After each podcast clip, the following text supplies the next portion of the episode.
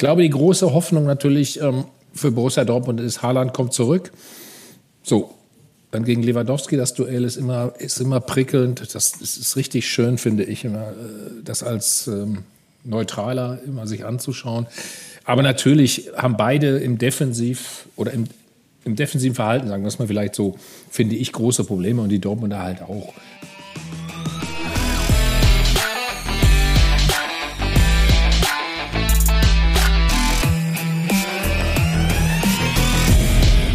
Die Dortmund-Woche. Und was ist das für eine Woche, die hinter uns liegt? Nicht unbedingt eine uneingeschränkt schöne Woche aus Sicht von Borussia Dortmund. Mein lieber Patrick, wir sind dabei gewesen in Lissabon äh, beim Champions League Knockout. Ähm, Lissabon, eine Reise wert, aber unterm Strich muss man sagen, für uns außer Spesen nichts gewesen. Ne? Ist schon ernüchternd, ja, wie Borussia wobei Dortmund ich, wobei ich gerade sagen wollte, Olli, ist. Genau, aber erstmal hallo Olli. Ich wollte sagen, äh, für, so schlecht war es für uns gar nicht. Ne? Wir hatten einen sonnigen, einen sonnigen Vortag vom Spiel und haben abends noch schön auf der Dachterrasse gesessen und einen jo, Blick ja, auf, äh, ja, auf Lissabon gehabt. Das war eigentlich schon ganz nett, ne? Wenn da nicht Nein, das Spiel gewesen wäre. Wenn, wenn nicht dieser lästige Fußball dabei gewesen wäre. Und ähm, ich hatte vor dem Spiel, muss ich ganz ehrlich sagen, manchmal täuscht mich mein Gefühl auch, aber vor diesem Spiel hatte ich kein gutes Gefühl. Die Konstellation war nicht ohne. Du musst in Anführungsstrichen nur den direkten Vergleich gegen Sporting Lissabon gewinnen, äh, hast das Hinspiel mit 1 zu 0 gewonnen und äh, ich glaube auch, dass äh, das ist so ein bisschen zu kurz gekommen bei der Nachbetrachtung dieses Rückspiels da im Estadio José Alvalade. Ich glaube auch, dass ähm, die Tatsache, dass du das Hinspiel 1 zu 0 gewonnen hast, ähm, ein wenig dazu beigetragen hat, dass der BVB auf eine gewisse Art und Weise Verhalten gespielt hat. Sprich, dass er, wie es Marco Rosa auch anschließend kritisiert hatte, nicht mit der nötigen Konsequenz zu Werke gegangen ist, speziell auch in den Offensivbemühungen. Und äh, das war dann schon äh, desillusionierend ein klein wenig, denn ähm, die Mannschaft war deutlich überlegen. Sie hatte ein großes Plus in Sachen Ballbesitz. Sie hatte eigentlich fast über die gesamte Dauer der Partie die Spielkontrolle, aber im Fußball kommt es auch darauf an, Tore zu verhindern oder Tore zu schießen. Und in diesen beiden Kategorien war der BVB am Mittwoch mangelhaft, das muss man so deutlich sagen. Total, also vor, vor allen Dingen natürlich vorne in der Offensive ohne Erling Haaland äh, viel zu ja viel zu harmlos. Äh, einer, der noch ein bisschen für Alarm gesorgt hat, war war Donny Malen, auf den wir später auch noch zu sprechen kommen und wir haben, wir saßen ja beide in der Halbzeit da und haben uns unterhalten und haben gesagt, eigentlich war das bis zur Halbzeit ein 0-0-Spiel, ein besseres 0-0-Spiel mit Übergewicht BVB. Ja, und dann passieren halt ein oder zwei individuelle Fehler, äh, der lange Ball, äh, den Nico Schulz völlig unterschätzt, äh, Marin Pongracic dann auch, dann auch falsch steht, äh, und dann steht es 1-0.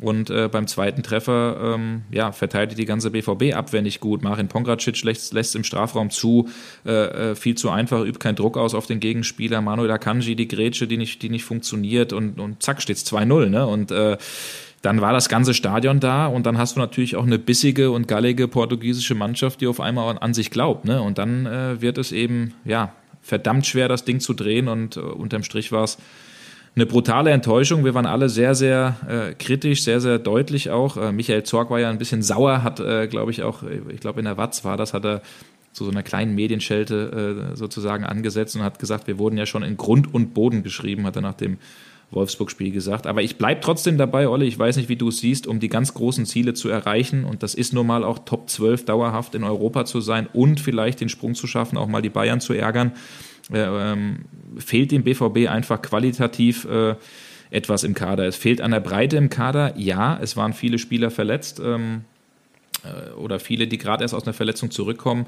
Aber trotzdem bleibe ich dabei, in der Breite fehlt es und wir haben immer darüber gesprochen, Mentalität, Mentalität, die ist da aber es fehlt irgendwie qualitativ. So sehe ich das zumindest. Das ist definitiv so. Diese Mentalitätsdebatte, ähm, die mag in der einen oder anderen Situation, in der sie geführt worden ist, durchaus auch ihre Berechtigung gehabt haben.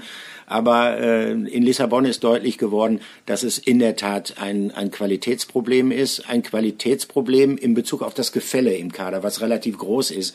Da sind Topspieler dabei, die über internationale Klasse verfügen, überhaupt keine Frage. Speziell im Offensivbereich hat der BVB da auch eine gewisse Auswahl zur Verfügung. Äh, Erling Haaland, über den müssen wir was internationale Klasse angeht, glaube ich, kein Wort verlieren. Auf ihn kommen wir nachher natürlich auch noch zu sprechen. Aber es gibt auch viele andere weitere gute Offensivspieler. Du hast Top-Talente dabei. Du hast einen Jude Bellingham, der wahrscheinlich die nächste heiße Ware auf dem europäischen Transfermarkt werden könnte. Du hast äh, Spieler, die Erfahrung haben und durchaus auch Klasse besitzen. Du hattest einen, auch wenn er zuletzt vielleicht nicht mehr ganz so überzeugend gespielt hast, relativ guten Taktgeber ähm, erfahrenen Taktgeber im Mittelfeld mit einem Axel Witzel. Du hast einen Abwehrchef, Mats Hummels, der natürlich schmerzlich vermisst wurde in Lissabon, der ähm, sicherlich mit seinem Auge und mit seiner Erfahrung auch sehr wertvoll für die Mannschaft ist. Du hast einen Marco Reus, der immer noch sehr starke spezifische Fähigkeiten hast, aber wenn du mehrere Ausfälle zu verzeichnen hast, dann wird's halt eng und dann kannst du sie nicht so ersetzen, dass du international auch deinen Zielen gerecht wirst. Ähm, Nico Schulz beispielsweise ist die tragische Figur gewesen in Lissabon. Ähm, du hast Pongracic angesprochen. Ähm, es hat in den vergangenen Wochen ja auch häufiger mal die Situation gegeben, dass in Ermangelung von Alternativen äh, Felix Passlack eingesetzt werden musste. Und ähm, das ist dann natürlich entsprechend kein Top-Niveau. Und das ist dann der Unterschied beispielsweise zum FC Bayern. Und ähm, das ist etwas, was äh, für den BVB sicherlich auch eine schmerzliche Erkenntnis ist. Ich glaube, dass Borussia Dortmund, wenn es nicht Corona gegeben hätte und wenn es nicht diese 116 Millionen Euro Verlust, die der Verein hat schreiben müssen in dieser kompletten Pandemiephase, dass dann sicherlich vielleicht auch die eine oder andere alternative Verpflichtung gerade auch für den Defensivbereich zusätzlich getroffen worden wäre. Eine qualitativ höhere Verpflichtung als jetzt einen Pongracic zum Beispiel aus Wolfsburg auszuleihen. Aber ähm, hätte, hätte Fahrradkette. Die Situation ist so, wie sie ist und Borussia Dortmund hat dafür die Quittung bekommen. Trotzdem muss man sagen, wenn man sich die Gruppe anschaut, äh, da hätte man nicht unbedingt ausscheiden müssen, trotz allem nicht ausscheiden müssen. Und äh, man hätte da sicherlich auch in, in der personell etwas geschwächten Besetzung jetzt beim Spiel in Lissabon ähm, erwartet, dass Borussia Dortmund da etwas mehr Präsenz im gegnerischen Strafraum gezeigt hätte und ähm, auch etwas mehr Konsequenz beim Verteidigen. Ja, und vor allen Dingen, wenn man, äh, wenn man schaut, wie früh das jetzt passiert, also am fünften Spieltag, du hast ja jetzt noch das Spiel gegen Besiktas, was quasi ein Spiel ohne Wert ist, ähm, das ist, das, das ist schon, das, das ist schon bitter und äh, dementsprechend war natürlich auch äh, ja beim BVB dann die Stimmung auch am, am Tag danach. Wir waren ja am Flughafen dann auch zusammen mit den Spielern und mit dem BVB-Staff. Also die waren schon alle sehr, sehr geknickt. Und was man auch nicht ganz unterschätzen darf, es ist auch finanziell ein ganz schöner Einschnitt jetzt nochmal für den BVB. Also es fehlen fix diese 10 Millionen, die es überhaupt an Prämie gegeben hätte, um in die K.O.-Runde einzuziehen ähm, in der Champions League. Ähm, es fehlt eine ganz, ganz große Summe an Fernsehgeldern. Es gibt ja diesen Marketing-Pool oder Marktpool, Vermarktungspool, äh, der bei der Champions League allein 300 Millionen ist, der sich auf die deutschen Mannschaften aufteilt und in der Euroleague bei 70. Und, das habe ich mir dann erklären lassen äh, von Carsten Kramer, dem Marketingchef, der meinte, wenn jetzt zum Beispiel Leipzig und auch noch Wolfsburg in die Euroleague kommen, dann gibt es noch weniger für den BVB. Also, ne? Und Michael Zorg hat ja im Abflug zu uns gesagt, wir müssten da schon sehr, sehr weit kommen in der Euroleague, um das alles zu kompensieren. Also fast schon Finale, um überhaupt einen Einzug ins Achtelfinale, äh, wenn der Champions League dann zu erreichen. Also das ist schon sehr, sehr bitter für den BVB. Ähm, ja, da bin ich mal gespannt, wie man das am Ende macht. Aber ich habe zumindest gehört, äh, Prämien ja, sollen die Spieler dann in der, in der Euroleague äh, zumindest nicht bekommen, anders als in, der, als in der Champions League. Also da hat man sich noch nicht geeinigt, weil es ja sehr, sehr lange her ist, dass man in der Euroleague gespielt hat. Ich glaube, ja. vier Jahre, oder? Kann das sein? Drei, vier, ja, vier Jahre? Ja, das kommt hin. Unter ähm, Peter Bosch, hä? kann das sein? Oder was Stöger? Ich weiß es gar nicht mehr. Ja, zumindest ist man, ich kann mich noch erinnern, dass man äh, gegen Salzburg ausgestiegen ist. Ähm, damals hieß dann der Trainer Peter Stöger. Das war das Zwei-Trainer-Jahr, also dieses Zwischenjahr zwischen ähm, Thomas Tuchel und Lucien Favre, der dann anschließend kam. Das äh, Champions League aus ist natürlich auch etwas, ähm, und da muss ich schon sagen, da hatte ich dann große Bedenken, was das eventuell auch psychisch für Auswirkungen auf die Mannschaft hat. Denn äh, für diesen stolzen Verein ist das natürlich eine bittere Pille, wenn man ähm, vorgeführt wird, also in dahingehend vorgeführt wird, dass äh, klar wird, man hat in dieser Champions League, in der Verfassung, in der die Mannschaft sich da präsentiert hatte, dann eigentlich auch nichts verloren. Das geht natürlich auch an Selbstverständnis. Und deshalb war die spannende Frage für mich, wie wird die Mannschaft reagieren? Äh, wie wird sie in Wolfsburg beispielsweise dann antworten? Da muss ich tatsächlich sagen, hatte ich durchaus Bedenken, dass das in die Hose gehen könnte. Und äh, ich war ja dann in Wolfsburg und da muss ich sagen, nachdem es keine zwei Minuten gedauert hat, bis dann äh, einmal mehr ein Kontertor gefallen ist über die linke in Lissabon so schwache Abwehrseite des BVB. Da hatte ich allergrößte Bedenken. Nur wie die Mannschaft dann darauf reagiert hat, das war in der Tat gut und äh, das ist auch etwas, was durchaus Mut macht im Hinblick auf kommende Aufgaben. Wir werden ja nachher noch darauf zu sprechen kommen. Äh, es wartet ja ein Spiel, das jetzt nicht ganz so uninteressant ist am Samstag im Signal. Ja, das ist richtig. Ich glaube, in über 150 Ländern wird das wieder übertragen. Äh, mhm. Bayern gegen, gegen den BVB. Endlich mal ein Spiel, äh, ja, was, was wieder richtig äh, äh, ja, für Spannung, für Spannung zumindest äh, sorgt im Vorfeld. Ähm, oder wir wollen über einen Mann reden, der äh, ja einen sehr, sehr schwierigen Start beim BVB hatte und es hinten raus immer, immer besser macht. Ganz genau. Und das ist der Mann, der gemessen an der Ablösesumme, die Borussia Dortmund für ihn bezahlt hat, äh, der Königstransfer im vergangenen Sommer war. Und das ist jemand, der bislang, du hast es gesagt, Patrick, äh, ja, wenn man es böswillig ausdrücken würde, könnte man sagen, dass er zumindest in den ersten Wochen und Monaten wie ein Fremdkörper in der Fußball-Bundesliga und beim BVB gewirkt hat. Aber mittlerweile ist er angekommen und mittlerweile trifft er und wir kommen zu unserer Rubrik.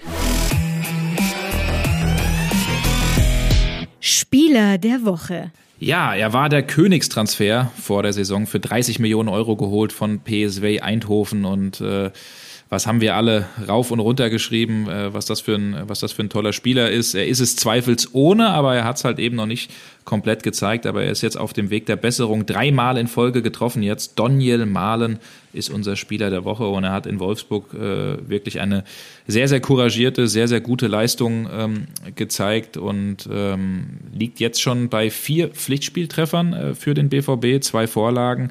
Ja, und der hat eben sehr, sehr lange gebraucht, um da ins Rollen zu kommen. Ähm, viele haben ihn schon als Fehleinkauf abgestempelt und gedacht, oh Gott, äh, aus dem wird ja nichts draus, aber ähm, er, er ist dran geblieben und ähm, ja, Olli, du hast in Wolfsburg ihn sehen können. Wie, wie, wie hast du das Spiel von ihm wahrgenommen? In, in Lissabon war er ja auch schon einer, habe es eben im Eingang schon gesagt, einer der wenigen, die sich gewehrt haben, die auch vorne Aktionen hatte. Ja. Natürlich nicht alles total glücklich. Ja, er hatte da auch in Lissabon zwei, drei sehr gute Chancen, aber zumindest da das Tor gemacht und ich glaube, so Tore helfen ihm, um das Selbstvertrauen zurückzubekommen. Ne? Das denke ich auch. Das ist jetzt das dritte Pflichtspiel hintereinander, in dem er getroffen hat und äh wie schon in Lissabon hat er auch in Wolfsburg sehr viel gearbeitet. Das ist ja vielleicht sogar die größte Umstellung gewesen, dass das Spiel in der Fußball-Bundesliga wesentlich physischer ist als in der Ehrendivisie, wo ähm, der PSW Eindhoven eigentlich in, ich sag mal, 90 Prozent aller Spiele immer im Ballbesitz ist wo man sich den Gegner schön zurechtlegen kann, wo es sicherlich dann auch nicht so auffällt, wenn der ein oder andere Spieler sich zwischenzeitlich mal so eine kleine geistige Pause nimmt. In der Fußball-Bundesliga wirst du permanent gefordert. Ähm, du musst wach sein, gerade auch nach Ballverlusten, wenn es dann darum geht, ins Pressing zu kommen. Damit hat er große Probleme gehabt. Äh, das hat Marco Rose auch relativ offen gesagt, dass das ein ähm, ja für ihn nicht einfacher Eingewöhnungsprozess ist. Aber er hat ähm, äh, richtig gut gearbeitet in Wolfsburg, wie eigentlich die komplette Mannschaft. Er ist jemand, ähm, der immer wieder versucht hat, vorne in die Box reinzukommen. Auch das ähm, ist ja so ein bisschen in den letzten Wochen, in denen Borussia Dortmund auf Erling Haaland verzichten musste, so ein Problem gewesen, dass das nicht so häufig passiert ist. Äh, in Wolfsburg hat die Mannschaft insgesamt ähm, eine ganz andere Körpersprache gezeigt. Sie hat äh, so fiel dann ja auch der Ausgleichstreffer dieser Elfmeter, den Marco raus, rausgeholt hat, weil der halt direkt von der linken Seite dann reinging in den Strafraum und Lacroix ihn dann faulen musste quasi schon. Also ein erzwungener Elfmeter. Und von Daniel Mahlen gab es viele solcher Momente. Und ähm, das Tor, dieses wichtige 2 zu 1, ähm, das macht er natürlich wunderschön. Äh, ein, ein Move, der mich an einen anderen niederländischen Spieler erinnert, wenn auch so ein klein bisschen seitenverkehrt. Äh, ja, ein bisschen Robben, weniger Haare, ne? Genau. äh, Ian Robben lief meistens von rechts ein und dann irgendwann hat er den Ball auf dem linken Fuß gehabt und zieht ab und äh, die ganze Welt fragte sich, weil dieser Robben-Move pro Saison ich würde mal sagen, so sieben bis acht Mal vorgekommen ist. Wieso stellt sich kein Verteidiger darauf ein? Weil er es halt so perfekt gemacht hat. Und ähnlich perfekt hat es Donny Malen gemacht in Wolfsburg von der linken Seite eingerückt, dann genau erkannt, wo ist die Lücke und dann zieht er ab mit rechts gegen die Laufrichtung des Keepers. Ähm, ein wunderschöner Treffer und der müsste ihm eigentlich dann noch zusätzliches Selbstbewusstsein geben. Und äh, man darf auch nicht vergessen, es ist ja viel die Rede, wir sprechen ja nachher auch drüber, über dieses Comeback von Erling Haaland, was natürlich in vielerlei Hinsicht beeindruckend war. Aber der BVB hat dieses Spiel in Wolfsburg noch vor der Einwechslung von Erling Haaland gedreht und maßgeblichen Anteil daran hatte Daniel Mahlen. Mhm. Das ist absolut, das ist absolut richtig. Also Daniel Mahlen, unser Spieler der Woche, ähm, habe eben mal geschaut, der hatte bei der PSW Eindhoven 55 Tore, 24 Torvorlagen in 116 Spielen. Ähm, also das äh, kann sich auf jeden Fall sehen lassen. Der BVB hat ihn nicht ganz umsonst geholt. Und, das äh, muss ich sagen, wusste ich nicht, soweit habe ich dann auch nicht reingekramt in den Annalen oder in seiner Statistik. Er hat am Anfang auch sehr, sehr lange gebraucht bei der PSW, äh, um, um mhm. einzuschlagen. Und ähm, das erklärt uns jetzt nämlich gleich jemand. Rick Elfrink heißt der Kollege. Ähm, der Rick arbeitet für ähm, das Darkhofer, äh, für das Eindhover Darkblatt, äh, so rum, nicht äh, Darkhofer ein Blatt. Ganz ein bisschen holländisch. Äh, hier, wie, ja, also, bedankt.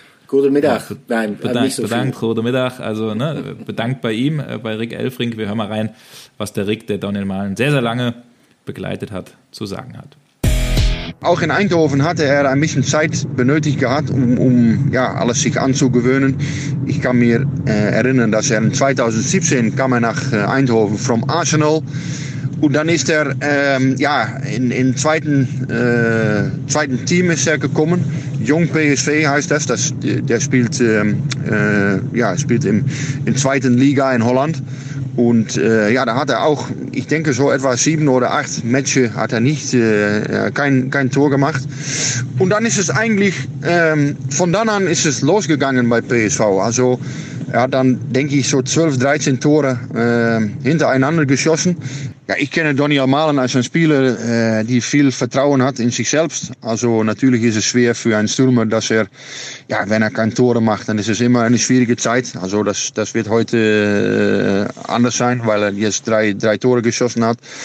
Aber ja, auch hier in Eindhoven hat er manchmal dann nicht, äh, hat, hat Chancen verpasst. Aber ja, es, es hat mir nicht äh, die Eindruck gegeben, dass er, äh, dass es für ihn schwer im Kopf wäre. Also ich denke, dass er immer Vertrauen hat in sich selbst.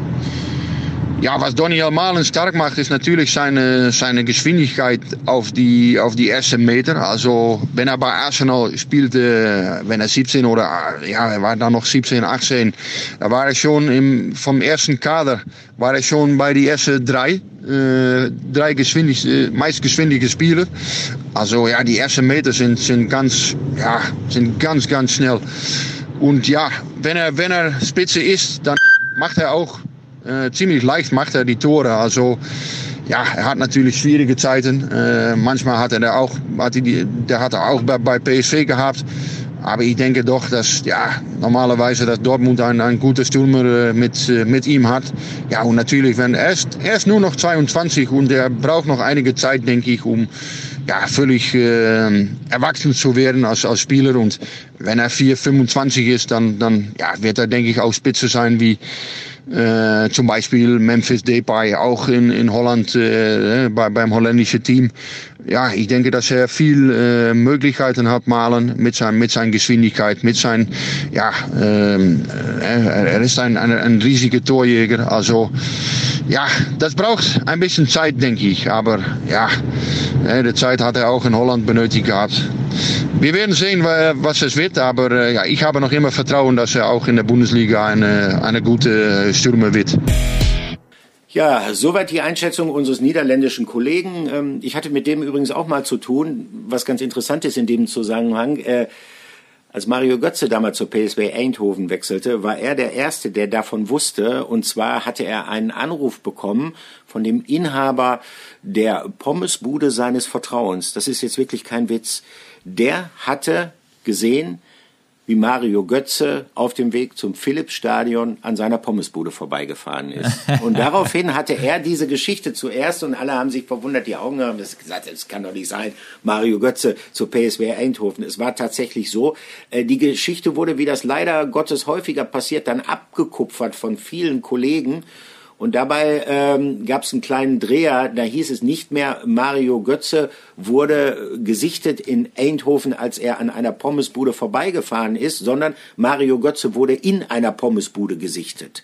Das ja. ist allerdings nicht richtig gewesen, obwohl diese Geschichte von Götze viele Monate später, als er dann schon längst in Eindhoven war, nochmal aufgegriffen worden ist. Und da hat er sich tatsächlich genau in jener Pommesbude versucht, ähm, die berühmten holländischen Pommes frites zu machen. Und, äh, da könnte ich jetzt auch ein paar essen von. Ja, könnte ich auch, könnte ich auch gut vertragen. Äh, er sagte, äh, wären ganz okay gewesen, allerdings etwas zu versalzen. die Pommes, die Mario gemacht hat. Die Pommes, die Mario gemacht hat, genau. Nein, aber, aber so viel zu, äh, zu, zu, äh, zu Donny Malen. Ähm, und das ist ja tatsächlich eine Entwicklung, die zuversichtlich stimmen kann dass so ein klein wenig diese riesig große Abhängigkeit äh, in Bezug auf Erling Haaland, in der der BVB sich ja befindet, äh, ein bisschen abgefedert werden kann, dass andere Spieler auch Torgefahr entwickeln. Donny Malen ist da sicherlich auf einem guten Weg. Aber natürlich, wir müssen über Erling Haaland sprechen, keine Frage ein unglaubliches Comeback. Also äh, die Naturgewalt der Wikinger, wie auch immer man ihn beschreibt im Boulevard, er ist wieder da und er hat nicht lange gebraucht, um wieder da zu sein. Ich war ja in Wolfsburg und ähm, ja, ich habe immer schon mal runtergeguckt ähm, auf die BVB Ersatzbank und äh, der war schon recht fickrig, also viele Minuten vor seiner Einwechslung. Ich glaube, äh, Marco Rose, äh, er ist ja durchaus ungeduldig, Erling Holland. Ich glaube, Marco Rose hätte nicht viel länger warten dürfen, bis er ihn dann tatsächlich von der Leine gelassen hat. Ja, also das ist ja, sowieso immer bei ihm so, ne? Also äh, da muss der BVB auch viel, viel gegenwirken und viel auf ihn einsprechen, weil äh, Erling Haaland auch selbst, glaube ich, immer noch so ein bisschen vergisst, dass er noch sehr jung ist, dass er äh, auch verletzungsanfällig ist, dass die Muskeln noch wachsen ähm, und äh, ja, dass, dass, dass man da eben viel Arbeit leisten muss, um auch mal gegenzuwirken und zu sagen, hey, Erling, bleib ein bisschen locker, wir können dich nicht 90 Minuten. Das war ja. da wahrscheinlich schon wieder ähnlich. Ne? Also hat mir auch der ein oder andere Spieler gesagt, äh, der, der, der wollte, der wollte die ganze Zeit schon, der wollte die ganze die ganze Woche über schon und konnte es kaum abwarten und das hat man dann halt auch gesehen. Ne? Allein dieser erste Torschuss, was waren das, handgestoppte sieben oder acht Sekunden, wie er dann das Gesicht verzieht, ja, mit was für einer, mit was für einer Gier.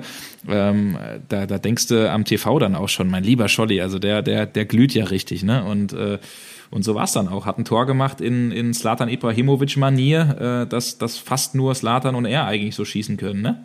Ja, und weil das, das Coole an dem Tor finde ich, und das zeigt eigentlich seine Qualität, äh, er ist ja vorher schon mal in der Entstehung dieses Treffers beteiligt, äh, wo er sich gegen mehrere Wolfsburger Verteidiger durchsetzen kann, wo er den Ball halt behauptet, wieder mit dem Klassiker. Dann setzt er seinen Körper sehr geschickt ein äh, und dann hat man das Gefühl, irgendwie die Verteidiger, die sind für einen Moment desorientiert, als ob die eine Art Elektroschock bekommen hätten.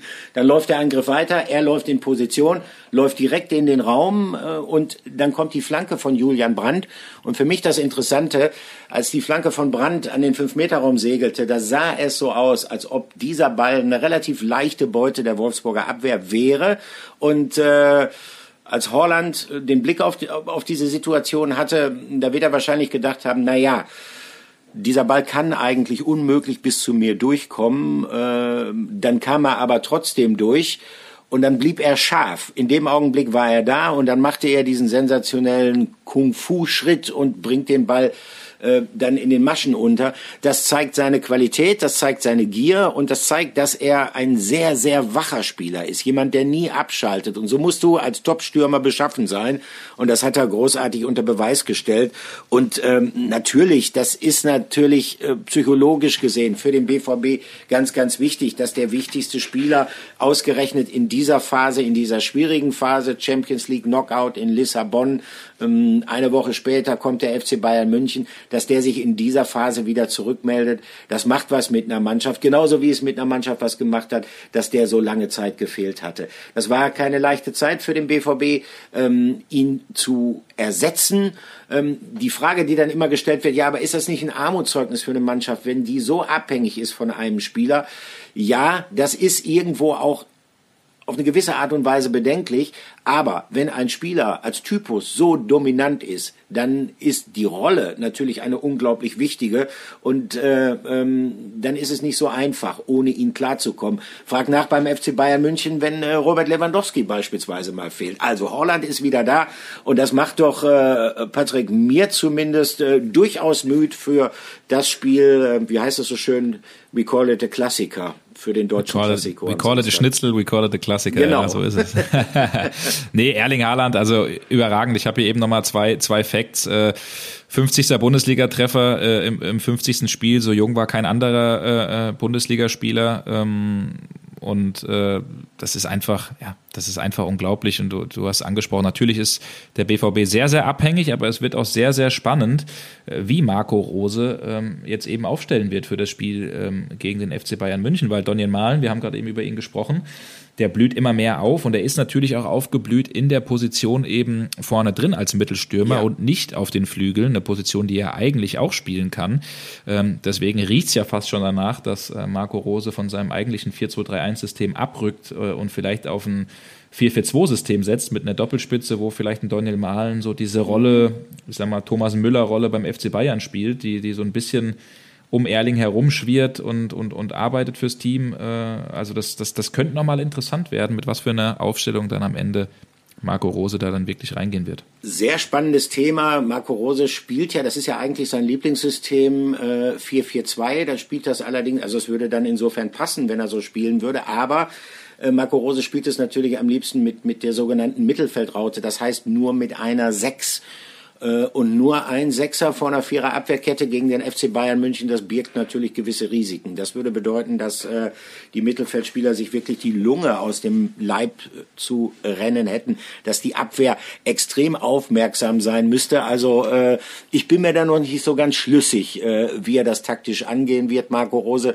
ist ja sowieso immer ganz kurios. Vor so einem Spiel gegen ähm, den FC Bayern, dann neigen verschiedenste BVB-Trainer Trainer dazu, äh, sich sehr viel Gedanken zu machen. Und äh, wie das so ist, wenn man sich zu viel Gedanken macht, dann ist nicht äh, das, was man dann hinterher macht, unbedingt immer das Beste. Also ich bin wirklich gespannt, wie es Borussia Dortmund angehen wird, aber ich bin natürlich in erster Linie auch froh, dass die personelle Situation sich wieder ein klein wenig gebessert hat äh, beim BVB. Ähm, die Chancen stehen ja wohl auch gut, dass Rafa Guerrero dann wieder in die Mannschaft zurückkehren kann. Wobei äh, Nico Schulz sich in Wolfsburg auch gesteigert hat. Auch das muss man sagen. Wir haben ihn hart kritisiert nach dem Spiel in Lissabon. In Wolfsburg äh, wartete er mit einer deutlichen Leistungssteigerung auf. Äh, und der entscheidende Faktor ist natürlich dieses Erfolgserlebnis, das man in Wolfsburg geholt hat. Marco Rose sprach ja von äh, der spielerisch besten Saisonleistung bisher.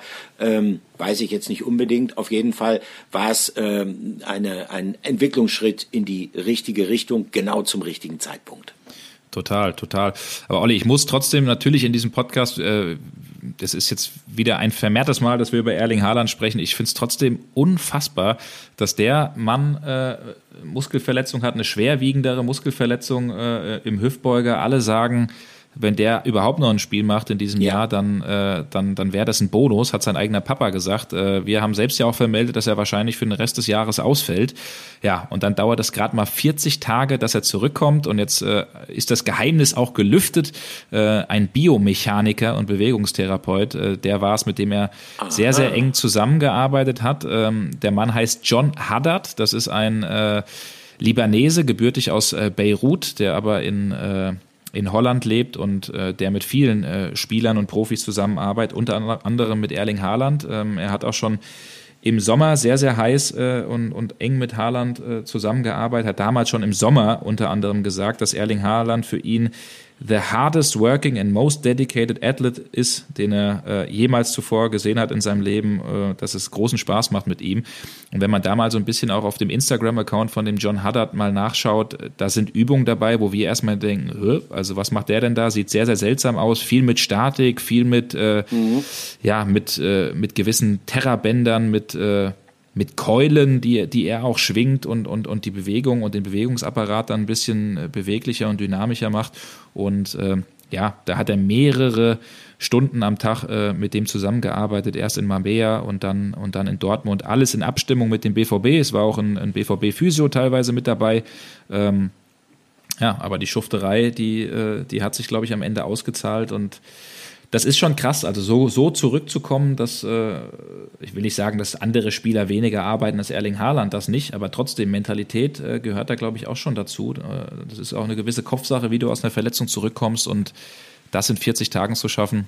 Hut ab. Hätte ich nicht geschafft. Nee, ich auch nicht. Aber äh, den Mann muss ich mir mal kommen lassen für meine Rückenbeschwerden. Vielleicht äh, haben sich schon diverse Physiotherapeuten, Orthopäden dran versucht. Nichts hat's gebracht. Äh, wer weiß, äh, könnte ja, mir möglicherweise auch gut tun. Ja, nein. Ähm, es, ich glaube, es ist eine Mischung aus aus aus der Physis, seiner Professionalität und und und schlicht und ergreifend der Mentalität, über die er verfügt, weil er jemand ist, der brennt vor Ehrgeiz, äh, der ähm, dafür dann auch alles tut, um ein Ziel zu erreichen. Und wenn das Ziel dann für ihn hieß, ich möchte schneller wieder Fußball spielen, als äh, sämtliche Prognosen, auch die optimistischen Prognosen vorher ausgesagt haben, dann setzt er auch alles daran. Ähm, dann ist er niemand, der äh, dann Verletzungen sind nie eine leichte Zeit für einen Profifußballer. Die können einen auch mal runterziehen. Aber er ist dann niemand, äh, der sich diesen diesem leicht depressiven Gefühl dann hingibt. Äh, das ist sicherlich etwas, was äh, äh, fast schon so eine Art innerer Motor bei ihm ist. Äh, und äh, wenn man mit Marco Rose beispielsweise spricht, dann redet er ja auch immer von, er gibt uns Energie. Äh, dieser Erling Haaland ist im Prinzip pure Energie und äh, diese Energie sorgt dafür, dass er, es ist ja nicht seine erste, auch etwas längere Verletzung, die er in seiner Karriere hat, in Salzburg ja auch schon mal gehabt. Ich weiß, er kam gerade aus einer Verletzung, als er in Dortmund aufgeschlagen ist äh, nach seinem Wechsel äh, aus Österreich zum BVB und ähm, er tut alles, um möglichst schnell wieder fit zu werden. Der Kopf spielt dabei eine sehr große Rolle und äh, der, der Kopf von Erling Haaland ist äh, ein, ein, wie soll man sagen, äh, ein sehr optimistisch ausgerichtetes Körperteil bei ihm. Wenn der Kopf so richtig, ist. wenn der Kopf richtig funktioniert, ist er das dritte Bein, hat, hat äh, Christoph Daum gesagt. Ja. Ähm, gut, dass wir nicht im, im, im Doppelpass sind, sonst äh, müsstest du dafür, glaube ich, gleich mal äh, doppelt zahlen. Äh, müsste ich mal reinschmeißen, müsste ich mal reinschmeißen. Olli, ich würde gern äh, zum ja. nächsten Thema überleiten, was wir, was wir gerne kurz anreißen, bevor wir dann wirklich, wir haben es jetzt schon Stück für Stück mehr angeleitet, der Klassiker. Ich würde aber ganz gerne noch mal kurz auf die Personalie Emre Can äh, zu sprechen mhm. kommen mit dir. Ähm, wir haben ihn äh, viel kritisiert, auch für, für die Leistung in Lissabon, für die kurze Leistung in Lissabon, dass er noch nicht so die erhoffte Hilfe war für den BVB, damit rot vom Platz geflogen. Ja, und jetzt hast du ihn in Wolfsburg auch gesehen, äh, den Elfmeter in einer sehr schwierigen äh, äh Phase äh, ja. genommen. Ähm, habe mich auch ein bisschen umgehört, äh, auch, auch Augenzeugen haben mir berichtet, dass es in der Kabine nach dem Spiel in Lissabon auch ja, sehr, sehr laut geworden sein soll zwischen Emre Can und, und dem Trainer Marco Rose, dass, dass Rose ihn schon klar angesprochen hat, dass so eine rote Karte einfach nicht passieren darf.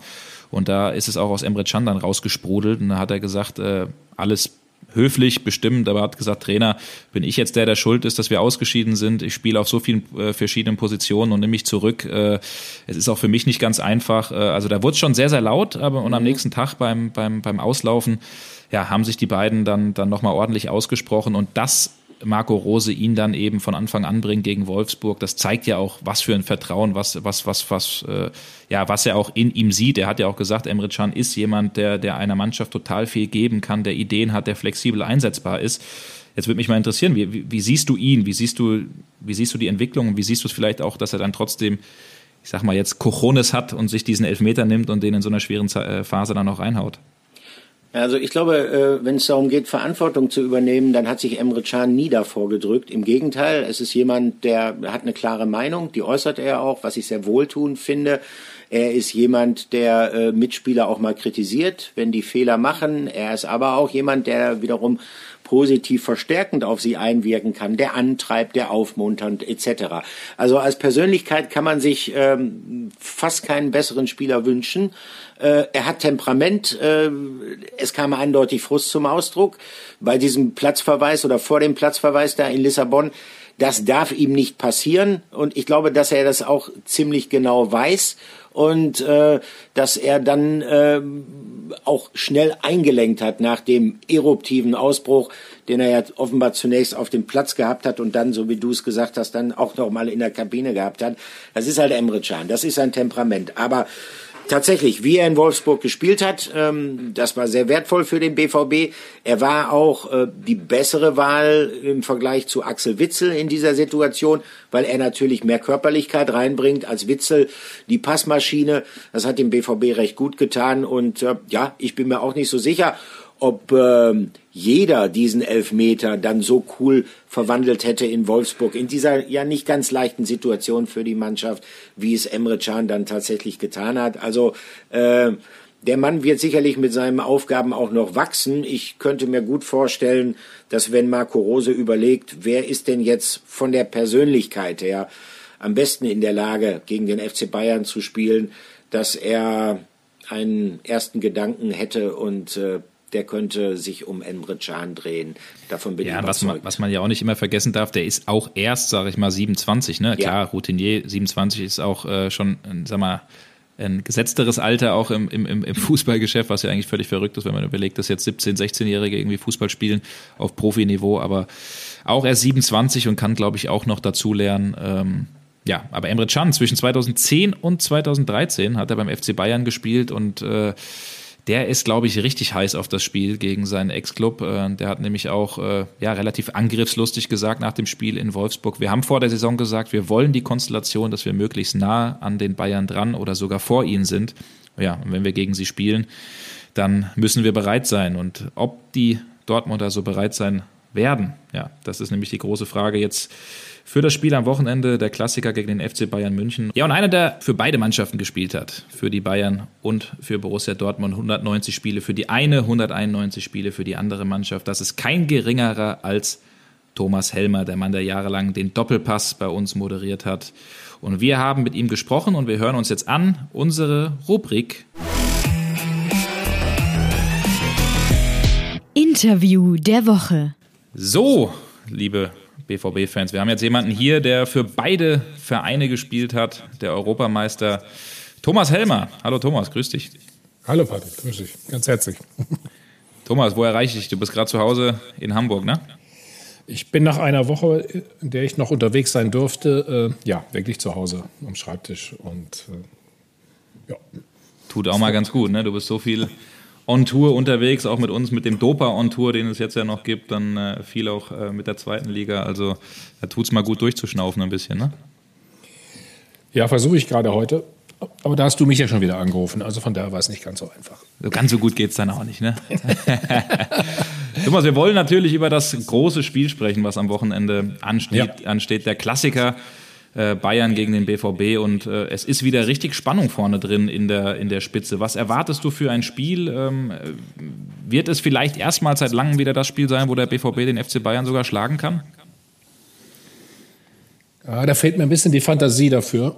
Wobei ich ähm, ähm, dem BVB erstmal ein großes Kompliment machen muss. Also die Ergebnisse in der Bundesliga sind ja top. Ne? Also da haben sie ja nicht viel liegen lassen. Du kannst gegen Leipzig verlieren, denke ich, in Freiburg auch. Also die sind ja alle im oberen Bereich. Aber wenn es gegen die Bayern geht, habe ich immer so ein bisschen, so ein bisschen Bauch- und Kopfschmerzen, hätte ich beinahe gesagt. Weil ich, ich, ich nicht glaube, dass die Defensive des BVB der geballten, ähm, sag mal, Gewalt des, der Offensive des FC Bayern standhalten kann. Das glaube ich einfach nicht. Hm. Ja, das sind ja immer jetzt schon über einen längeren Zeitraum diese, diese eklatanten Schwächen. Ne? Ich meine, auch gerade auf den Flügeln, du hast, du hast, wenn Guerrero da ist, hast du jemanden, der offensiv viel nach vorne macht. Jetzt hat ein Schulz das äh, mal versucht, äh, auch in Lissabon, der, der das wirklich nicht gut gemacht hat, ein, ein Meunier, der noch nicht zu 100 Prozent drin ist. Das sind natürlich die Schwachstellen, aber ich meine, mit Manuel Akanji hat man schon zumindest jemanden, was sagst du als, als ehemaliger Verteidiger, der zumindest so ein bisschen äh, zur Stabilität oder, oder zu, zu der Form gefunden hat in den letzten Monaten, die man eigentlich haben will. Und jetzt kommt zumindest, oder ist Mats Hummels auch gegen Wolfsburg zurückgekommen. Also das sind schon mhm. zwei wichtige Bausteine, oder? Ja, das glaube ich auch. Also das wird dem BVB sicherlich helfen. Wobei man darf ja auch nicht, äh, das darf man ja auch nicht so äh, wegwischen, sage ich mal. Die Bayern kriegen ja auch immer Gegentore. Ne? Ist ja nicht so, dass sie hinten so super stabil sind. Und ich glaube, die große Hoffnung natürlich ähm, für Borussia Dortmund ist, Haaland kommt zurück. So, dann gegen Lewandowski, das Duell ist immer, ist immer prickelnd. Das, das ist richtig schön, finde ich, immer, äh, das als ähm, Neutraler immer sich anzuschauen. Aber natürlich haben beide im Defensiv oder im, im defensiven Verhalten, sagen wir es mal vielleicht so, finde ich, große Probleme und die Dortmunder halt auch. Ähm, aber mit Hummels und Akanji müsste es eigentlich schon in der Mitte ganz gut funktionieren. Also das könnte sogar ähm, jetzt mal ganz gut gehen. Ja, aber du sprichst an die Probleme auf beiden Seiten, vor allen Dingen in der Abwehr. Müssen wir dann oder können sich die Fans dann darauf freuen, dass es ein, ein Schützenfest oder ein, oder ein Spiel mit offenem Visier gibt? Also wenn du mich heute fragst, tippen würde ich keinen 0-0. Ne? Also das würde ich auch nicht machen. das würde ich auch nicht machen. Weil dafür haben äh, beide Mannschaften ein, auch in, in, in Spielen, wo man denkt, ach, da kann doch eigentlich nichts passieren. Also ich, die Bayern jetzt in Augsburg zum Beispiel, also auch, auch der BVB hat viele zu, äh, jetzt in der, in der Champions League da nicht gut verteidigt. Deswegen, also das, das wird echt spannend. Ich, ich glaube, dass wirklich die Mannschaft am Wochenende gewinnen wird, die das am besten hinbekommt. Also, hm. Und das ist eine große Herausforderung für beide, weil sie eben beide auch da Riesenprobleme haben. Wie siehst du denn, äh, Thomas, du bist ja fast noch mehr, würde ich sagen, Bayern-Experte als BVB-Experte. Äh, hast da ja auch sehr, sehr lange nee. gespielt, Erfolge gehabt. Oder würdest du sagen, du bist mehr Bayern-Experte als BVB oder ist es beides gleich bei dir? Ich bin da völlig, du weißt auch, 190 zu 191 Spiele. Also deswegen bin ich ja natürlich. Ja, stimmt. Deswegen, das ist eigentlich, eigentlich ja, ne? also fast oder relativ ausgeglichen. Nee, aber, aber was, was die Bayern angeht, ähm, mhm. trifft, trifft der BVB jetzt ausgerechnet auf, auf den FC Bayern München, der, ich sag mal, einem verwundbaren Punkt äh, ist, also mit der ganzen Stimmung im Verein, diese JHV, die vielleicht irgendwie auch nicht ganz so spurlos an dem einen oder anderen vorbeigeht, mhm. äh, Dinge abseits des Rasens, viele Corona-Fälle, Josua Kimmich, der ausfällt. Also kann das der richtige Zeitpunkt für den BVB sein? Ja, ist natürlich ein Thema.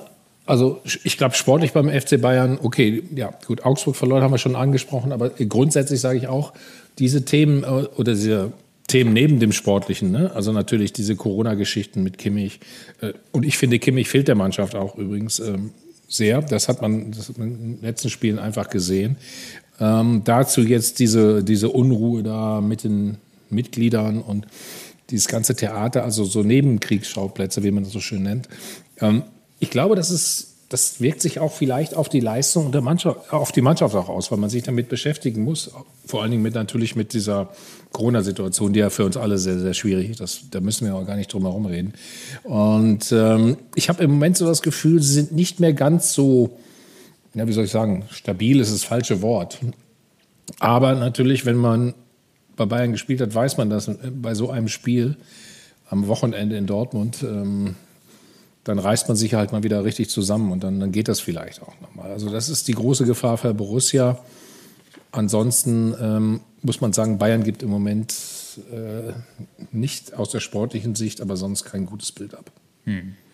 Ja, du hast die Nebenkriegsschauplätze angesprochen und vor allen Dingen auch, was das Selbstverständnis, glaube ich, des FC Bayern angeht. Ne? So Spiele, klar, man gewinnt dann 1-0, so Spiele hat man, aber, aber dieses, dieses komplett dominante Auftreten, das, das, das, das ist ihnen ein bisschen abhanden gekommen ne? in den letzten in den letzten Wochen.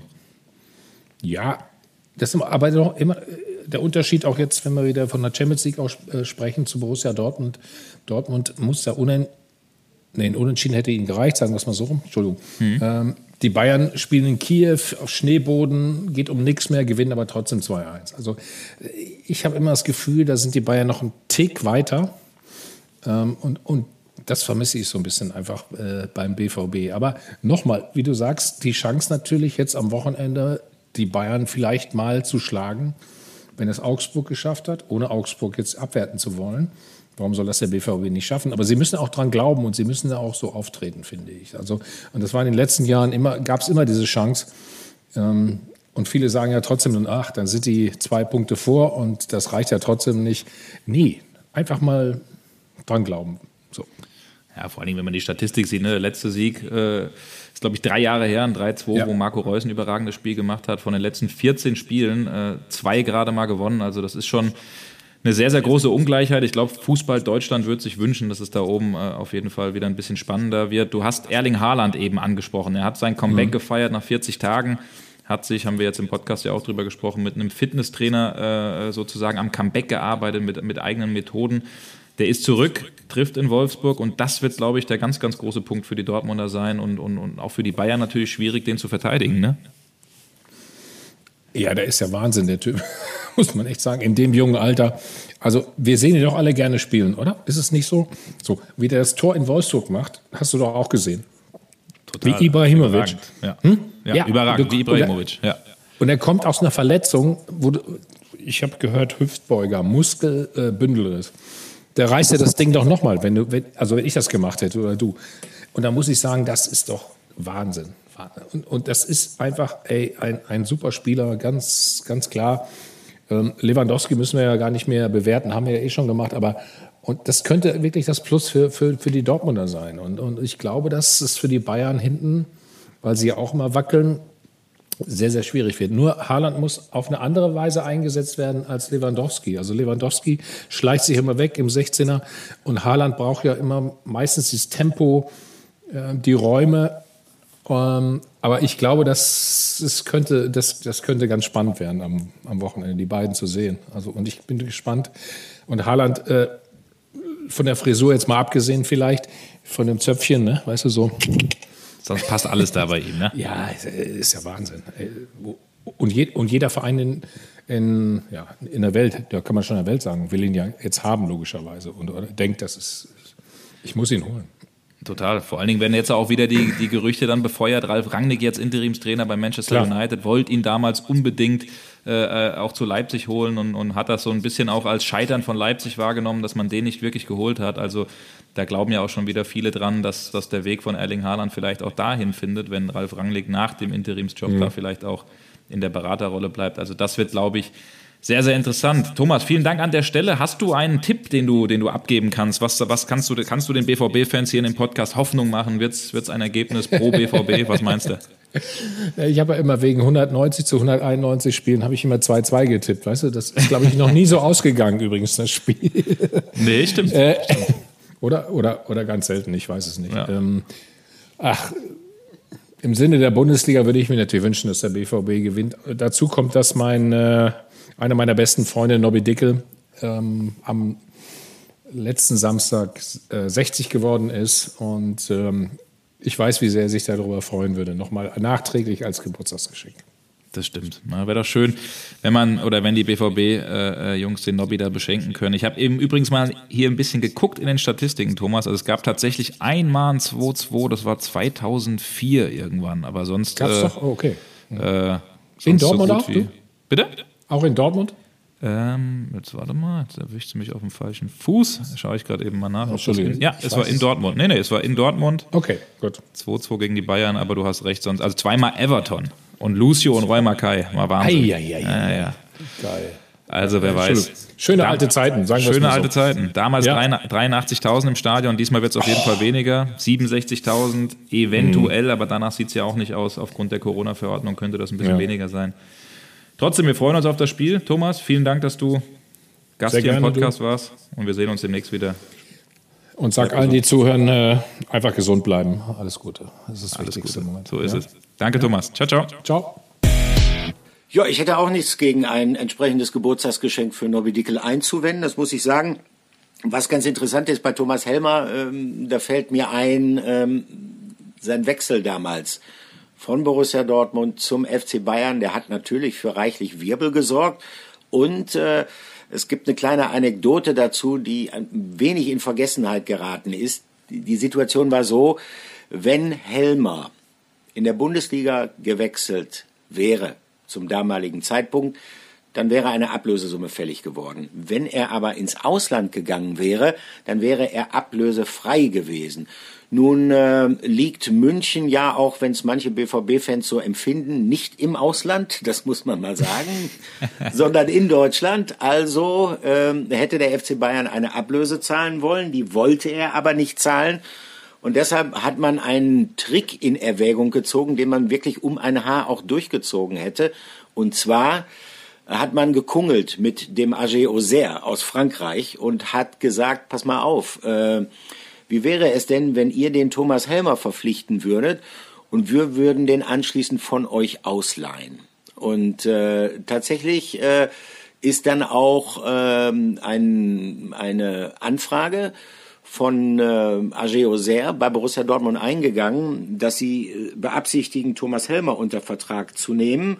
Und äh, der damalige Manager von Borussia Dortmund, Michael Mayer, wusste natürlich, was dahinter steckt und äh, hat dann diverse Legitimationen einverlangt von den Franzosen, ob sie es denn auch tatsächlich sind, äh, ob das nicht irgendein Mittelsmann ist, das könnte man ja nicht wissen und so weiter und so fort. Es zog sich und zog sich und irgendwann haben die Bayern dann doch die Nerven verloren, haben gesagt, ja gut, äh, jetzt lassen wir die Katze aus dem Sack. Wir stecken dahinter, ach was, und dann mussten sie tatsächlich noch eine Ablösesumme an äh, den BVB zahlen. Ähm, ich, ich frotzel Thomas Helmer immer damit noch äh, ähm, dein Parkplatz in Auxerre, ne? denn da sollte er tatsächlich geparkt werden. Aber kommen wir zurück auf die Aktualität, kommen wir auf das Spiel zu sprechen am kommenden Samstag. Äh, das Herzstück der Auslandsvermarktung der deutschen Fußballliga, die beiden Vorzeigevereine die Mannschaften, die den deutschen Fußball ähm, in den letzten mehr, man kann schon fast sagen, Jahrzehnten dominiert haben. Die Bayern natürlich etwas mehr als der BVB, das müssen wir dann der Fairness halber doch schon erwähnen. Ja, es ist ein Spiel, was die Massen elektrisiert äh, und es ist ein Spiel, in ähm, dem es sehr schwer vorhersehbar ist, äh, was dann tatsächlich den Ausschlag geben wird. ich weiß nicht, was hast du für ein Gefühl, Patrick? Ja, also es ist ja sowieso total komisch, diese ganze BVB-Saison. Das ist so eine Saison mit, mit so vielen Auf und Abs. Äh, wir, wir meckern oft, wir kritisieren oft, aber trotzdem äh, steht der BVB am Ende sehr weit oben, gerade mal einen Punkt hinter den Bayern, weil eben die Bayern auch eine schwierige Saison haben. Und ja. äh, das ist, glaube ich, das habe ich gerade eben ja auch den oder im Gespräch mit dem Thomas gesagt, das, das ist für mich die große Chance des BVB. Der jetzt Jude Bellingham zurückbekommt, der wahrscheinlich Rafa Guerrero zurückbekommt. Erling Haaland ist auf dem Punkt genau zu dem Spiel wieder fit, hat jetzt ein paar Tage Zeit, noch mehr an sich und seiner Fitness zu arbeiten.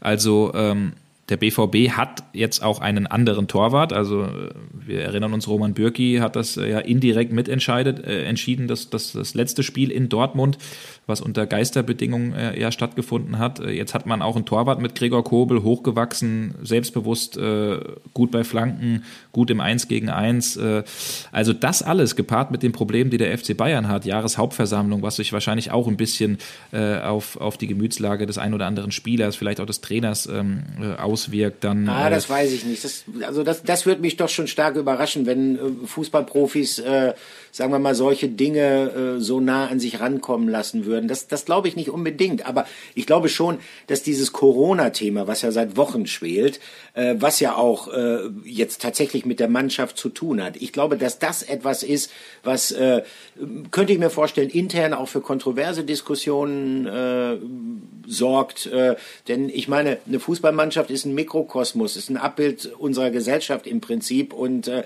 wir wissen ja, äh, mit welchen harten Bandagen Diskussionen geführt werden zwischen Impfbefürwortern und Impfgegnern etc. pp. Also da könnte ich mir vorstellen, dass das sicherlich nicht unbedingt zu einer größeren, wie soll man sagen, Homogenität der Mannschaft äh, beigetragen hat. Und dann denke ich, dass der Ausfall äh, von Joshua Kimmich, Kimmich ein ja. gewichtiger ist. Das muss Absolut. man sagen. Denn es holpert so ein bisschen im Spielaufbau bei den Bayern. Absolut, das hat man jetzt auch wieder gesehen. 1-0 gewonnen, ja, aber das war jetzt auch nicht irgendwie glanzvoll. Also, das ist, glaube ich, der Ausfall. Natürlich mit Robert Lewandowski, wenn der ausfallen würde, wäre es wahrscheinlich noch schlimmer, aber äh, dann, dann kommt schon, glaube ich, mit auf einer, auf einer Wellenlänge äh, Josua Kimmich, weil der einfach so unfassbar wichtig ist für das BVB-Spiel. Ähm, jetzt hat am Wochenende äh, Tolisso an der Seite gespielt von, von Goretzka. Also das kann natürlich, also ganz genau richtig, was du sagst. Ich glaube trotzdem, dass wahrscheinlich auch so Geschichten, die die ganze Zeit in den Medien sind, Jahreshauptversammlung, der Trainer muss sich äußern, äh, Müller muss sich äußern, dass das irgendwo auch vielleicht minimal abfärbt. Aber klar, die ganze Corona-Situation um den Verein das kann irgendwie ein großer, ein großer Punkt für den BVB sein und ähm, ich wage mich einfach mal irgendwie aus dem Fenster zu lehnen. Äh, ich würde es einfach mal sagen, der BVB gewinnt mit 2-1 und äh, der Titelkampf ist mal wieder so richtig spannend, seit, seit langer, langer Zeit. Vielleicht ein bisschen Wunschdenken, aber ähm, irgendwie glaube ich dran. Ich weiß auch nicht wieso. Das ist so eine kuriose Saison. Die ja. verlieren gegen, gegen äh, Lissabon, die, die verlieren gegen Ajax äh, und gewinnen gegen Bayern. Irgendwie kann, das, kann ich mir das vorstellen, dass es passt. Ich, ich, ich würde es mir wünschen, ich würde es hoffen, dass du mit deinem Tipp wirklich goldrichtig äh, liegst. Äh, natürlich, äh, man darf nicht vergessen, das ist der FC Bayern. Und der FC Bayern ist, auch wenn es äh, Nebengeräusche gegeben hat, eigentlich in Topspielen meistens da. Äh, das kann man von Borussia Dortmund, ähm, das belegt auch einen Blick auf die direkten Aufeinandertreffen zwischen diesen beiden Clubs in den letzten Jahren nicht immer sagen. Nur, äh, es hat, äh, und ich sage das nicht ohne Grund, weil ich mich natürlich speziell jetzt in, in den letzten Tagen nochmal stark mit der Historie dieses deutschen Klassikers beschäftigt habe. Es passieren manchmal Dinge, äh, von denen wagt man nicht mal zu träumen. Und die können Einfluss auf ein Spiel nehmen. Glaube es mir, Patrick.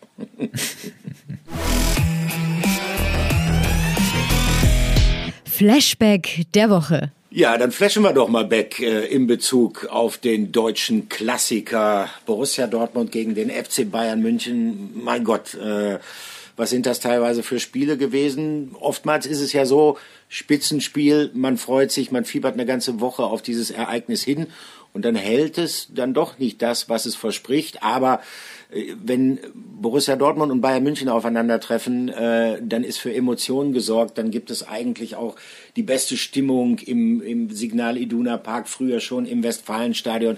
Die Leute sind komplett elektrisiert auf den Rängen und es ereignen sich häufig auch sehr denkwürdige Dinge, das muss man sagen. Ich habe mal ein bisschen geschaut, was so in Erinnerung haften geblieben ist aus den letzten Spielen, unabhängig davon, ob es am Ende einen Sieg oder eine Niederlage für Borussia Dortmund gegeben hat. Und ich habe nur auf die Bundesliga-Duelle dieser Vereine geschaut. Ähm, Patrick, das liegt jetzt noch nicht ganz so lange zurück. 23.11.2013. Dortmund gegen ja. Bayern München. Hättest du eine Idee, was das Besondere an diesem Spiel gewesen sein könnte? Ähm, 2013 mhm. gegen den FC Bayern war das einer der oder die, der, der kuriose, was heißt kurios, der Elfmeter-Ei in Robben, wo Neven Subotic sich vor ihn gestellt nee, nee, hat? Oder nee, nee, da, das, nee, das war früher. Da, darauf komme ich gleich zu sprechen. Nein, das war das Spiel, äh, als Mario Götze erstmals äh, mit Bayern München nach Dortmund zurückgekehrt ah, okay. ist. Ja, Und äh, okay. Es herrschte eine Stimmung auf den Rängen, die, sagen wir mal, Götze gegenüber, um es mal vorsichtig auszudrücken, jetzt nicht, nicht so ganz so freundlich war. Also äh, es gab äh, Häme und Spott, das ist ja auch okay. Es gab Fitfe, es flogen teilweise auch ein paar Gegenstände, sodass äh, Mario Götze einen weisen Entschluss gefasst hat. Er hat sich warm gemacht, aber er hat sich nicht am Spielfeldrand warm gemacht, sondern er hat sich in den Katakomben, quasi in den Tunnel, der von den Kabinen raus zum Spielfeld führt, warm gemacht. Und äh, dann kam er tatsächlich, dann wurde er eingewechselt und äh, dann geschah das, was den BVB-Fans fast das Herz gebrochen hätte.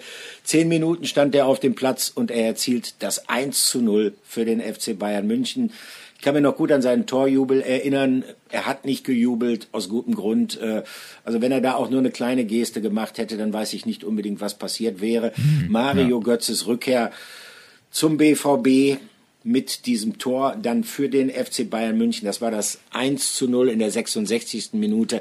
Endstand dann 3 zu 0 für den FC Bayern München. Also das sind äh, Geschichten, die man eigentlich nicht vergisst. Das war eine negative Geschichte aus Sicht von Borussia Dortmund. Aber jetzt kommen wir auf eine positive Geschichte. Das ist die, die du eben schon vermutet hattest. Sie ereignete sich anderthalb Jahre früher. 11.04.2015 in Dortmund. Der FC Bayern äh, hätte bei einem Sieg den BVB von der Tabellenspitze verdrängen können Also es ging um sehr viel, in diesem Spiel sogar um noch etwas mehr. Naja, aber es lief gut für Borussia Dortmund. Der BVB führte mit 1 zu 0. Robert Lewandowski hat den Treffer gemacht, ja. Und äh, dann fiel Arjen Robben im Strafraum und es gab Elfmeter, ein ohrenbetäubendes Five-Konzert im Signal Iduna Park. Arjen Robben selbst tritt an, verschießt den Elfmeter und dann kam es zu dieser Szene, die auch in die, in die Geschichte eingegangen ist, als neben Subotic sich vor ihm aufgebaut hat und ihn anbrüllt und ähm, Arjen Robben äh, dann hinterher ziemlich kleinlaut sich trollen muss. Das Interessante ist, äh, natürlich, wir haben damals neben Subotic dann gefragt, was hast du Arjen Robben in dieser Situation denn gesagt? Und äh, er druckste da so ein bisschen rum und hat dann gesagt, ähm, ähm, so sinngemäß hätte er ihm mitgeteilt, er hätte keinen Bock auf Schwalben.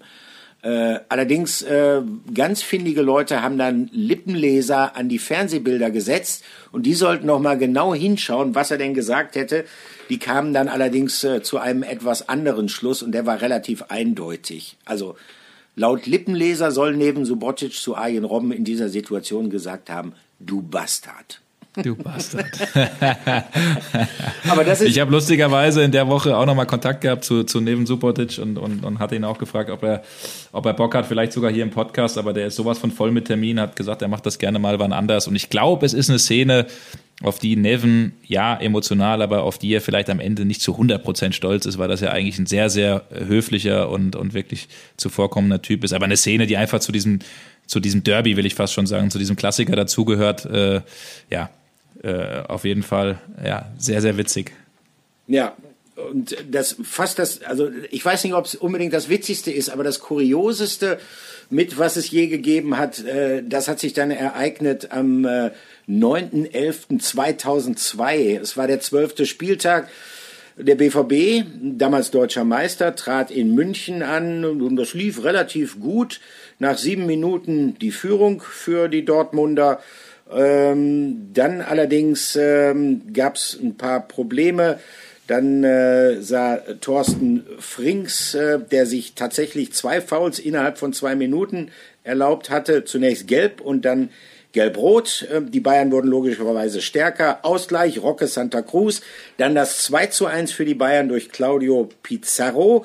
Ähm, dieses Tor fiel aus leicht abseits verdächtiger Position, was Jens Lehmann, den BVB-Keeper, der ja, sagen wir mal so, nicht unbedingt immer der einsichtigste ist, ähm, dazu veranlasst hatte, eine sehr lange Diskussion mit dem Schiedsrichter, mit Schiedsrichter Michael Weiner zu beginnen. Und als der ihm gesagt hatte, er würde die Diskussion jetzt gerne beenden wollen, ähm, sah Lehmann das anders. Er redete weiter sehr emotional auf den Schiedsrichter ein und sah dafür die gelbe Karte. Das Dumme war nur, das war bereits die zweite gelbe Karte für Jens Lehmann in diesem Spiel. Und ähm, da der BVB zu diesem Zeitpunkt auch das Wechselkontingent schon erschöpft hatte, blieb keine andere Möglichkeit, als einen Feldspieler zwischen die Pfosten zu stellen. Patrick, ähm, nur um zu testen, ob du mir zugehört hast, um wen könnte es sich gehandelt haben? Ich glaube, der ist relativ groß und hat eine Glatze, oder? genau, genau. Aber immerhin muss man sagen, die Rede ist von Jan Koller. Immerhin muss man sagen, er hat seine Sache nicht so schlecht gemacht. Er hat unter anderem noch einen äh, äh, durchaus nicht ungefährlichen Schuss von Michael Ballack entschärfen können. Und ähm, also er hat sich in 24 Minuten als Bundesliga-Keeper wirklich ganz gut verkaufen können. Das sicherlich auch äh, eine, eine, eine Geschichte, die äh, ja, beispielhaft ist für diese Unvorhersehbarkeiten, die in diesen Duellen zwischen dem BVB und dem FC Bayern passieren können. Ähm, dann habe ich aber noch zwei weitere. Äh, wir gehen nochmal ein Jahr zurück und zwar an den 28. Spieltag der Saison 2000-2001. So bunt, so farbig wie an diesem Abend war es noch nie bei einem Spiel zwischen Borussia Dortmund und dem FC Bayern München. Ähm, das Spiel endete 1 zu 1. Es war eigentlich, also vom Ergebnis her, ein eher unspektakuläres Spiel, was es so außergewöhnlich gemacht hat. Farblich sehr rot, ne? Ja, genau. farblich sehr gelb, farblich sehr rot. Es gab ja. zwölf gelbe Karten. Zehn für den, äh, für die Bayern, zwei für den BVB, es gab eine gelb-rote Karte gegen Vicente Lizarazu. Es gab Rot gegen Stefan Effenberg und es gab auch noch einen Platzverweis gegen äh, Dortmunds Brasilianer Eva Nilsson. Also äh, das ist ein äh, Rekord aufgestellt durch Schiedsrichter Hartmut Strampe und es wurde nach Schlusspfiff sogar noch roter bezüglich des Kopfes von Uli Hoeneß. Der stand in den Katakomben und hat geschimpft wie ein Rohrspatz. Äh, er hat äh, Otto Addo als Zirkusathlet äh, verspottet, als Provokateur. Er hat gefordert, dass Hartmut Strampe äh, aus dem Verkehr gezogen werden müsste, dass er nie wieder pfeifen dürfte, etc. pp. Ähm, tatsächlich, wenn man sich anschließend nochmal die Bilder angeschaut hat, äh, dieser strittigen Szenen, und davon gab es reichlich, da muss man sagen, jede einzelne Karte, die Strampe gezückt hat, war gerechtfertigt. Das Dumme war nur, das hat die Spieler überhaupt nicht interessiert. Strampe hat später mal gesagt, der einzige, mit dem man noch hat vernünftig, halbwegs vernünftig reden können, war Mehmet Scholl. Das war der einzig halbwegs ausgeglichene Charakter, der an diesem Tag auf dem Rasen im Dortmunder Stadion gestanden Das muss was heißen. Das, das muss, muss wirklich heißen. was heißen, genau. Ja. Und dann habe ich einen noch zum Schluss, weil wir bei, bei Emotionen sind. Ähm, 3. April 1999, Westfalenstadion. Ähm, der FC Bayern kam mit der stolzen Serie von 700 Minuten ohne Gegentor nach Dortmund. Also der Keeper des FC Bayern hat über 700 Minuten kein Gegentor reingelassen. Die Rede ist von Oliver Kahn. Aber nach 736 Minuten riss die Serie dann 1 zu 0 für den BVB. Und äh, es fing so langsam an zu brodeln im Titan. Dann das 2 zu 0 für den BVB durch Heiko Herrlich. Heiko Herrlich, ne? Ja. Es brodelte noch mal etwas mehr im Vulkan namens Kahn. Dann gab es eine Ecke Kahn fängt den Ball relativ locker und Heiko Herrlich hat dann anschließend, nachdem Kahn den Ball gefangen hatte, äh, ihm noch so einen Bodycheck verpasst. Ähm, hat er mir gesagt, weil Jürgen Kohler ihm den Tipp gegeben hatte, mach das mal gegen den Kahn, das mag der nicht so gerne, dann verliert er manchmal die Nerven. So war's dann tatsächlich auch. Olli Kahn rollt mit den Augen, stürmt auf Herrlich zu, geht ganz nah an ihn ran und ja, man weiß nicht genau, was er da vorgehoppt hat, ob er ihm Zungenkuss geben wollte, ob er ihn beißen wollte. Also ähm, das war eine Szene, die an Peinlichkeit nicht unbedingt zu überbieten war, äh, aber damit noch nicht genug. Es ging noch weiter. Ähm, in der 36. Spielminute fliegt dann ähm, auch noch Semi Kufur, der Bayern-Verteidiger, vom Platz. Das Spiel läuft weiter. Es gibt einen Stallpass auf Stefan Chapisat. Etwas zu weit.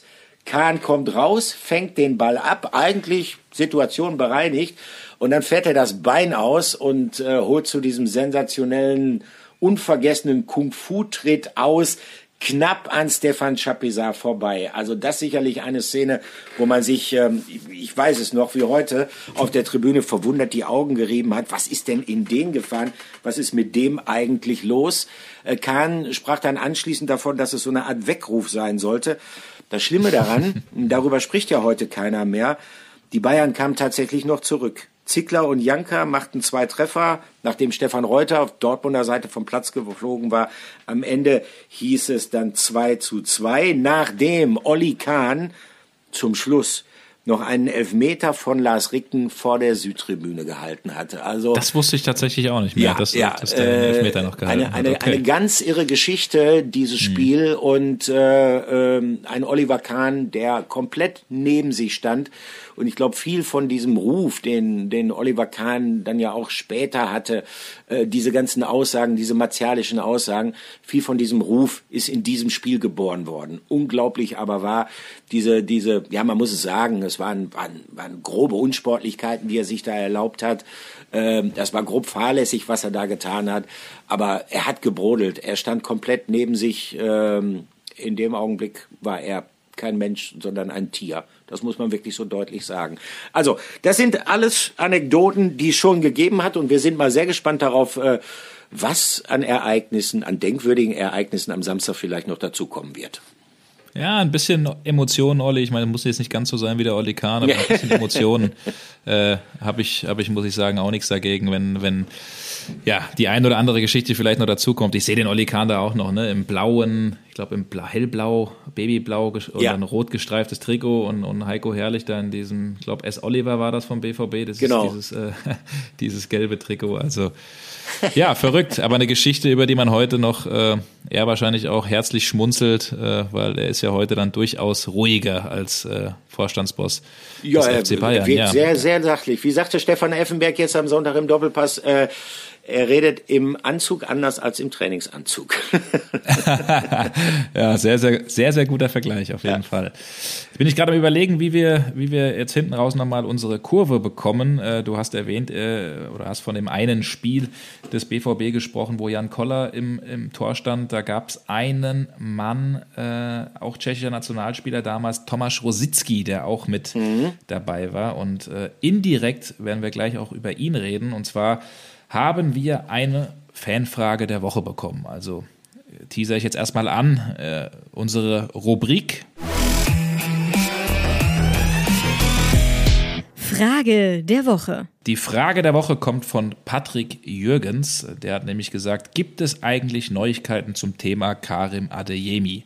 Ist der BVB weiter in der Pole Position und wann ist mit einer Entscheidung zu rechnen? So, Karim Adeyemi, da haben wir jetzt ja auch kürzlich schon mal drüber gesprochen, das ist weiterhin der absolute Wunschspieler vom BVB und der BVB hat dem Karim Adeyemi auch schon ein relativ gutes Angebot unterbreitet. Er soll, das haben wir ja auch schon äh, geschrieben, äh, 5 Millionen Euro verdienen beim BVB, was wirklich sehr, sehr viel ist, viel mehr als es äh, beispielsweise ein Jude Bellingham am Anfang dann auch äh, bekommen hat beim BVB. Ähm, das reicht aber scheinbar der Adeyemi-Seite noch nicht zu 100 Prozent, denn die Tour geht da weiter. Also der FC Barcelona, mit dem führen die Berater zurzeit äh, Gespräche. Die haben Gespräche geführt mit Leipzig, mit, äh, mit Paris. Also da ist sehr, sehr viel dabei. Und wenn es nach dem BVB geht, der will den unbedingt äh, verpflichten, ist auch bereit, eine bestimmte Ablösesumme von rund 30 Millionen Euro inklusive Boni für den Jungen zu zahlen. Aber es ist halt immer noch dabei, äh, ja, dass man, dass man einfach warten muss, dass die Berater da eben noch äh, gucken und das Bestmögliche sich anschauen. Kann man auch ein Stück weit nachvollziehen. Warum habe ich jetzt eben über Tamas Rositzky gesprochen? Das ist jetzt natürlich die, äh, die große Frage. Und um die Kurve zu bekommen, der ist Sportdirektor, wenn mich nicht alles täuscht, bei Sparta Prag ne, genau. ne, zurzeit. Und da spielt mit Adam Lotzek ein äh, 19-jähriger Mittelstürmer, der auch beim BVB auf dem Zettel steht. Nicht mal unbedingt als, äh, als der mögliche Spieler, wenn, wenn das mit Karim Adeyemi nicht funktioniert, aber zumindest ein Spieler, der sehr, sehr interessant ist. Ähm, ein Spieler, der einen nicht ganz unbekannten Berater hat mit Pavel Paska, der damals auch den Tomasz Rositzky oder unter anderem auch einen Patrick Berger zum, zum BVB gebracht hat. Ähm, also da gibt es schon die ein oder andere Berührungspunkt oder den ein oder anderen Schnittpunkt. Also ähm, das ist durchaus ein Spieler, den der BVB sehr, sehr interessant findet und mit dem man oder den man auf dem Zettel hat. Der hat einen Vertrag bis 2024 bei Sparta Prag. Ähm, wie gesagt, Mittelstürmer, äh, wirklich auch tolle Werte. Ist natürlich nochmal ein anderer Spieler als Karim Adeyemi, aber Adeyemi bleibt auf jeden Fall der Wunschspieler des BVB und wir können jetzt erstmal keine, ja, keinen neuen Wasserstand sozusagen vermelden. Aber Olli, ich glaube, wenn das am Ende klappt, Karim Adeyemi als deutscher Nationalspieler, das wäre auch wieder ein Zeichen vom BVB vielleicht auch an die Konkurrenz zu zeigen, hey, wir sind wieder in der Lage, wir, wir, wir schaffen das einfach, diese tollen Spieler zu holen. Ne? Definitiv. Ähm, ich denke auch, dass ähm, es wird logischerweise jetzt hoch gepokert werden. Adeyemi ist ein begehrter Spieler, überhaupt keine Frage.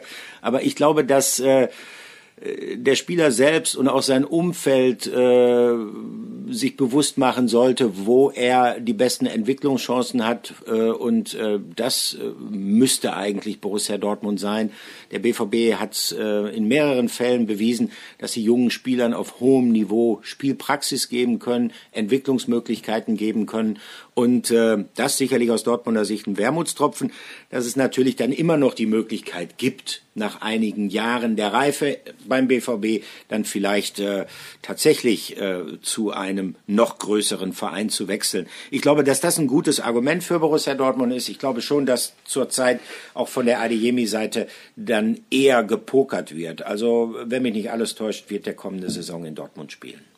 So ist es. Das, das glaube ich absolut auch und äh, das gehört ja auch so ein bisschen dazu, Pokern, Säbelrasseln. Aber auf jeden Fall eine sehr spannende Frage von Patrick Jürgens. Wenn ihr überhaupt äh, interessante Infos, Fragen, Neuigkeiten habt, irgendwas von uns wissen wollt, äh, schickt uns einfach eine Nachricht zu, entweder an äh, ja, meine direkte Mailadresse, Twitter, Instagram, da gibt es verschiedene Möglichkeiten. Irgendwann, Berger Olli, ne? genau, einfach alles an Patrick Berger. Irgendwann, Olli, kriegen wir es ja auch nochmal hin, dass du dich da anmeldest. Da ja, bin genau. ich, da bin ich sehr, sehr zuversichtlich. Olli, wir sind jetzt sogar erstmals äh, in Folge 9 hier über eine Stunde gekommen, wow. aber ich glaube, äh, das Champions League aus, ich glaube, äh, ja, der Klassiker, es ist viel passiert, es steht viel vor der Tür. Ich glaube, äh, das, das hat es auch irgendwie hergebracht. Ja. Ähm, mir hat es großen Spaß gemacht. Ich wünsche allen eine schöne Woche. Mir auch. Olli, und und vielen, vielen Dank nochmal für die, für die wirklich sehr positiven Rückmeldungen, die wir bekommen haben äh, im Hinblick auf unseren Podcast. Das bedeutet uns sehr viel. Für euch machen wir das und äh, wir hören uns nach dem Klassiker wieder. Auf jeden Fall. Bis dann. Ciao, ciao. Bis dann. Tschüss.